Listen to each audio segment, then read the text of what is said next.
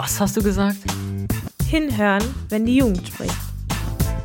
Ein Podcast von Joblinge, in dem Jugendliche über und für sich sprechen.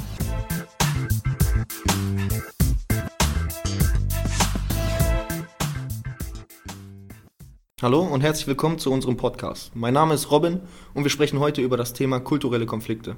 Ich habe heute mehrere Leute zu Gast. Hallo, ich bin Umran. Hallo, ich bin Mohammed Hussein. Hallo, ich bin Sarah.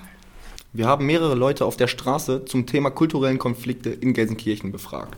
Also persönlich habe ich hier noch keine erlebt. Was ich so weiß, ist ja nur aus der Zeitung oder aus dem, äh, aus dem Fernsehen. Also persönlich habe ich jetzt hier nichts äh, und muss auch sagen, ich bin also sehr tolerant. Ne? Eigentlich gar keine. Also ich habe keine äh, negativen Erfahrungen. Ich sehe natürlich ein kulturelles Nebeneinander. Ich weiß auch, dass es in bestimmten Stadtteilen oft schwierig ist, aber ich persönlich habe noch keine solche Berührungspunkte gehabt in negativer Form. Ähm, ich persönlich nicht. Äh, ich bin sehr glücklich, dass ich äh, auch hier in Gelsenkirchen äh, mit meiner Familie ganz wunderbar leben kann. Wir sind hier sehr zufrieden.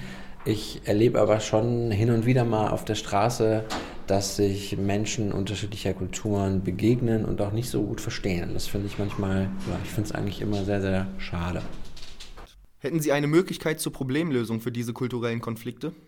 Ich meine, sicher gibt, gibt es dann Möglichkeiten, dass sie, ähm, dass also die, die Ureinwohner hier in Gelsenkirchen ähm, sich vielleicht ja nicht anpassen, aber dass die ähm, ja einfach toleranter werden. Ne? Aber das Gleiche kann man ja von den äh, ja, von den anderen auch erwarten. Ne? Und ich denke mal, irgendwo, wenn man sich so auf der Mitte trifft, ne, müsste das ja möglich sein, dass man äh, in Frieden, in Ruhe zusammenleben kann.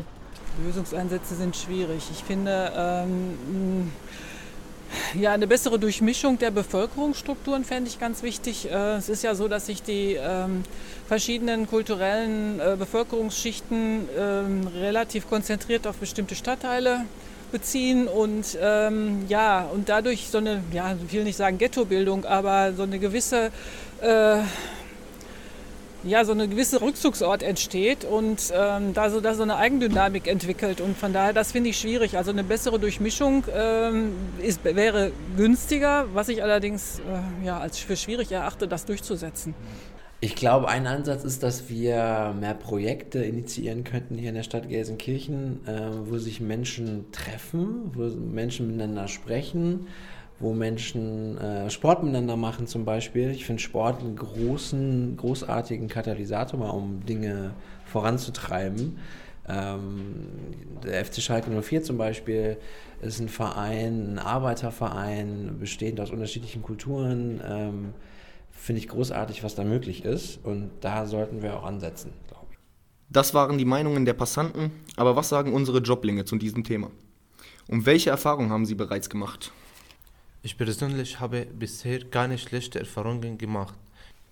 Es kann sein, dass Leute nett und respektvoll zu mir sind, weil ich ebenfalls nett und respektvoll mit ihnen umgehe. Ich habe, äh, ich habe bis hier auch keine schlechten Erfahrungen gemacht. Der Einfluss meiner Familie und Freunde hat mich früher andere Kulturen akzeptieren und respektieren lassen. Außerdem habe hab ich viele Freunde verschiedener Kulturen. Da ich mit zwei Kulturen aufgewachsen bin, habe ich zum Glück noch keine schlechten Erfahrungen machen können. Allein in der Schule und Vereinen hat man schon beigebracht bekommen, verschiedene Kulturen zu tolerieren und zu akzeptieren. Das war unser Podcast zum Thema kulturelle Konflikte. Ich hoffe, es hat euch gefallen und vielen Dank fürs Zuhören. Was hast du gesagt? Ein Podcast von Joblinge. Unseren Podcast könnt ihr auf allen gängigen Podcast-Plattformen anhören und abonnieren, sowie auf der Webseite www.joblinge.de. Dieser Podcast wird gefördert durch die Bundeszentrale für politische Bildung.